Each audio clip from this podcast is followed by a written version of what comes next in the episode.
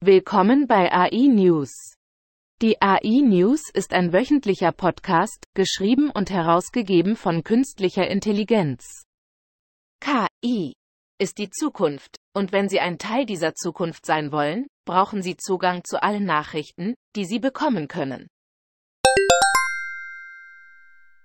Forscher am MIT und an der McMaster University haben mithilfe eines Algorithmus der künstlichen Intelligenz ein neues Antibiotikum identifiziert, das Acinetobacter baumannii abtöten kann, eine Bakterienart, die für viele arzneimittelresistente Infektionen verantwortlich ist.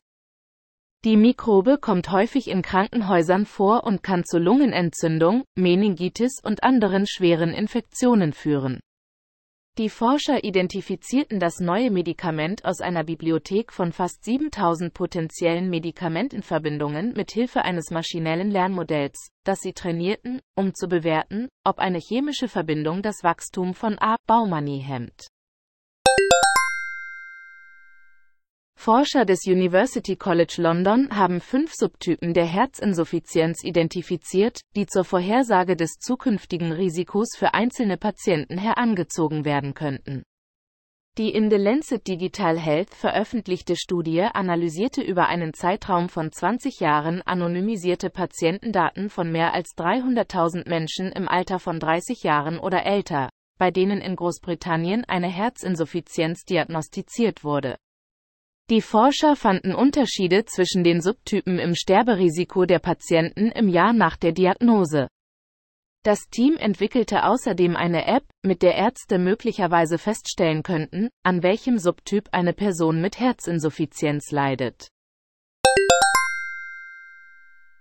DeepMind von Google hat ein Forschungspapier herausgegeben, in dem ein Benchmarking-System zur Quantifizierung der Leistung von vierbeinigen Robotern beschrieben wird.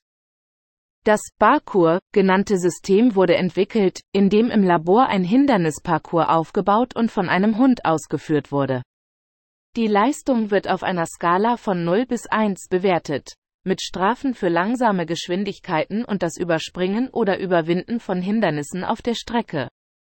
Google ist davon überzeugt, dass die Entwicklung eines Benchmarks für Roboter auf Beinen ein wichtiger erster Schritt zur Quantifizierung des Fortschritts in Richtung Agilität auf Tierebene ist. Die National Eating Disorders Association, NEDA, hat ihre Hotline-Mitarbeiter entlassen und sie durch einen Chatbot namens Tessa ersetzt, nur vier Tage nachdem sich die Arbeiter gewerkschaftlich organisiert hatten. Die Hotline erhielt im vergangenen Jahr fast 70.000 Anrufe, verfügte jedoch nur über sechs bezahlte Mitarbeiter und einige Vorgesetzte. Die Arbeitnehmer hatten eine angemessene Personalausstattung und fortlaufende Schulungen gefordert, aber als NEDA sich weigerte, ihre Gewerkschaft anzuerkennen, beantragten sie beim National Labor Relations Board eine Wahl und gewannen. Tessa soll ein interaktives Programm zur Prävention von Essstörungen mit dem Namen Body Positive anbieten. Vielen Dank fürs Zuhören.